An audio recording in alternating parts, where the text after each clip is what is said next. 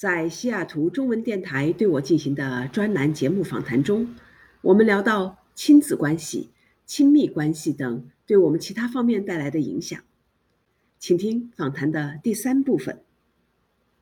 您刚才讲的时候说，呃，之所以加入幸福这个元素呢，其实是从自身开始。啊，然后从自己的家庭问题开始啊，这让我想到一个词哈，久病成太医。你这个是呃，相当于自己家庭里面产生了一些实际问题以后啊，通过自自己的学习啊，还有应用啊，把这个问题给解决了。这个我自己也也很好奇，我相信啊，听众或者观众朋友们也是会很好奇的，因为在我们的生活中，可能真的是一地的鸡毛。各种各样的大大小小的事，可能都会影响到我们的这幸福感。但是呢，我们有时候呢，就是啊，无法分辨我们的这个幸福感受到影响啊，是因为什么原因啊？是就是你刚才说说的五个元素里面啊，我觉得这个如果将来我们后续的这些呃与呃访谈里面能够讲到这些的话，可能真的能帮助朋友们。因为你说到孩子的时候，我自己也听到很多这个旁边的这个周围的朋友的一些。呃，抱怨真的那种感觉，就是说死的心都有了，生不如死。当这个家庭关系，不管是夫妻关系啊，还是这个啊亲子关系出现这样的问题的时候，呃，真的你觉得无能为力，你不知道怎么做，干着急，没有办法啊，知道已经出问题了啊，知道这个关系已经需要去改善了，需要去救助了，就是说，但是找不到这个医生，因为他这个东西跟跟这个咱们身体上生病了找医生，大家都知道。但是在这种关系上生病了，或者心里对这种幸福的认知产生了一些错误或者迷茫的时候，我们找不到医生。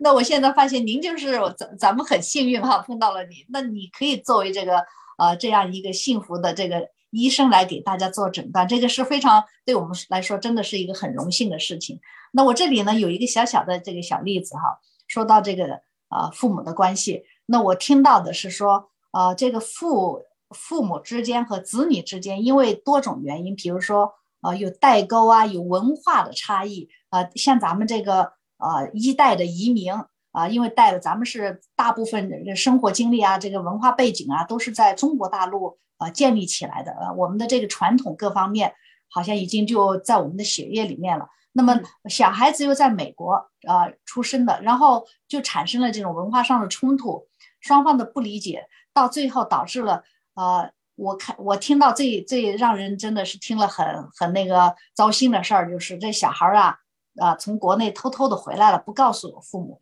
然后甚至呢，嗯，他还回到这个美国以后呢，还不打算跟父母住一块儿，打算到同学的家里面去住。这个母亲呃，因为听说了小孩已经离开中国了啊，不知道在哪里，后来通过各种呃打听啊了解，发现孩子把机票给改了，改了另外一条路线。然后偷偷的从另外一条路线回到咱们这个西雅图，呃，而且呢，这个小孩呢是是跟父母之间就说，呃，也是非常呃叛逆的，呃，他的生活习惯、生活方式啊，完全就跟父母是没有这个共同，没有 on the same page，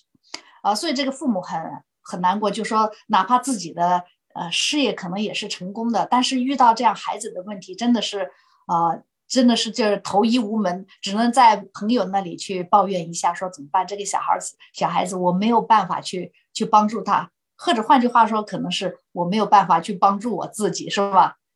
像这样的情况，呃，这个问题是主要出在哪里？就是你说的这个五个元素里面，主要是 relationship 方面的问题呢，还是其实五个元素里面可能都有呃可以啊 kick into，就是说都可以跟这个事例有有相关的部分。嗯，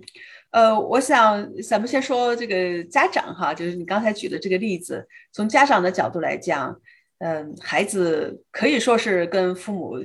有点想脱离关系了哈，根本就不想跟父母有任何的联系啊。那么，呃，这种关系上确实是出现了问题。那作为家长，我们自己都是做父母的，我们也知道这是一件非常痛苦的事情。我们都希望自己的孩子能够未来。生活的很好，对吧？这是我们做家长的最大的心愿。作为父母，我们是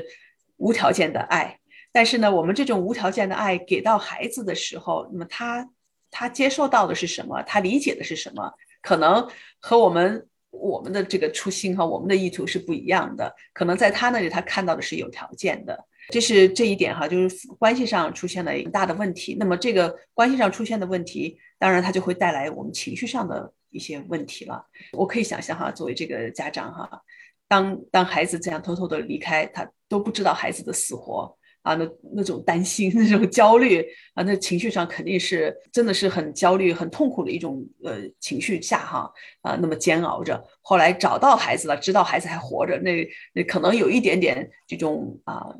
放心，但是呢，另外一个角度，这关系还是很僵的，对吧？嗯，对对对，孩子 孩子不呃跟他们不愿意联系，这种痛苦情绪的产生是跟这个关系是相关的啊。然后呢？你也可以想象哈，当他在这种焦虑、这种痛苦的情绪下，他的身体状况也会受到影响。啊，我可以想象，我不知道，呃，像那个案例里面那个那个家长，我相信他们晚上是睡不好觉的。对对，呃，您回答的真好。我们呃，广告回来再来接着探讨这样一个五个元素对我们人生幸福的影响。哎，米笑，欢迎你再回到我们的这个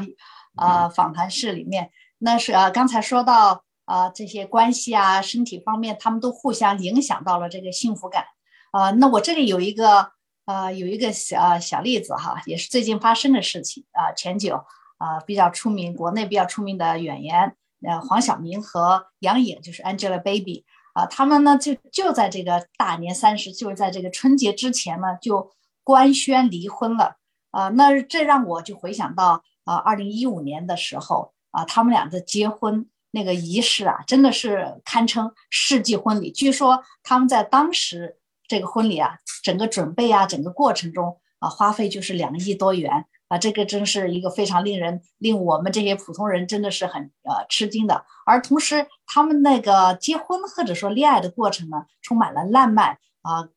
感觉上了对我们很多呃少女，甚至像我们这样已经还有一颗少女心的这个。呃，女性哈都都会觉得梦想有这样一个像公主王子一般的这个婚姻，这个给人感觉真的是很幸福的婚姻了。他们也表现出了非常幸福的这个结合啊。但是从二零一五年到现在呢，仅仅不过是六七年的样子啊，这样一个美满幸福的婚姻突然就就就这样就分开了，那是现代人这种幸福感来得快也去得快呢，还是说呃在他们之间？啊，人与人之间有的时候我们对幸福的理解不一样，或者说我们不知道一个好的方法来维护这个幸福，所以总是幸福来得快，我们不知道怎么维护它，幸福幸福走得也快啊。这个过程中就是说，幸福是一个动态的吗？幸福需要我们做一些什么样的努力，才能让这个幸福一直延续到我们的整整的一生，让这个婚姻的幸福啊，家庭的幸福能够一直持久的维续下去。嗯，关于婚姻哈，呃，亲密关系，嗯，在美国还是真有很多的研究，呃，有专门的心理学家，就是针对这一方面进行了几十年的研究啊。那这些研究的成果呢，呃，我们也是在幸福学里学到哈。沙哈尔教授呢，他他的这个幸福学啊，他真的是站在巨人的肩膀上，把这些呃现代的。呃，心理学呀，以及很多其他的呃学科的这些研究成果，他把它集中起来哈，创立的这么一门学科。那通过呃这些研究呢，我们知道的几点哈，我可以现在先提一提。首先呢，这个婚姻啊，它的成功与否啊，其实是跟我们对这个幸福以及对我我们对这个婚姻的一些期待值是相关的。呃，很多时候我们认为哈。我们花很多年，呃，去去寻找，或者我们认为找到了自己的那一半儿，就就是那个人了哈。我爱的死去活来，爱的天翻地覆，然后两个人结婚了，然后我们就能够永远的幸福的在一起。呃，我们在很多电影上看的也是这样，对吧？那包括那个以前的这些童话，迪士尼的这些嗯电影里边。哦，灰姑娘是吧？对对对，公主、王子、灰姑娘等等等等，你找到了那一个人，然后呢，电影就在那儿结束了，我们就可以想象他们，呃，happiness 对吧？呃，happy together forever，这就是我们认为的结局。但是这些婚姻专家他们的研究发现呢，那其实是一个开始，只是一个开始而已。那嗯，如果说我们不去好好的经营啊，不去好好的。继续去维持、去投资这个关系，那么呃，迟早哈，我们在婚姻里面都会遇到各种各样的情况。那英文里面有一个词叫做 “great lock”，就是我把它翻译成僵局，就是到了一定的时候啊，这是每一对夫妻哈，每个婚姻家庭里哈都会遇到的呃这样的情况，就会到一定的僵局。那么到了这个僵局，就等于说是两个人因因为一些很重大的事情哈，因为一些事情，哎，觉得真的是呃闹得很僵啊，嗯，觉得甚至是自己的这个价值观呢，或者是呃三观啊发生了一就是不一样哈，觉得哎，我当时怎么会选到这样一个人？呃，到了这种程度，那么这这是就是关键时刻。那这个关键时刻呢，有的时候人们就说我们过不下去了，我们就离开吧。那还有的人呢说，哎。那我虽然啊不做这个法律上的离婚，但是我们是在一个屋屋檐下，但是我们其实是分开的，对吧？那么还有一些人呢，就会想办法，哎，发现这这种情况，那我怎么样去解决问题？他们会想办法去啊允许。个人的成长，允许对方的成长，允许双方之间有一些不同，然后呢，想办法去进行沟通、进行交流，去解决这些问题。当他们能够克服了这个僵局的局面，哈，跨过了这个鸿沟之后，他们之间的关系反倒能够更深了，啊，感情更深，啊，幸福感会更强。所以。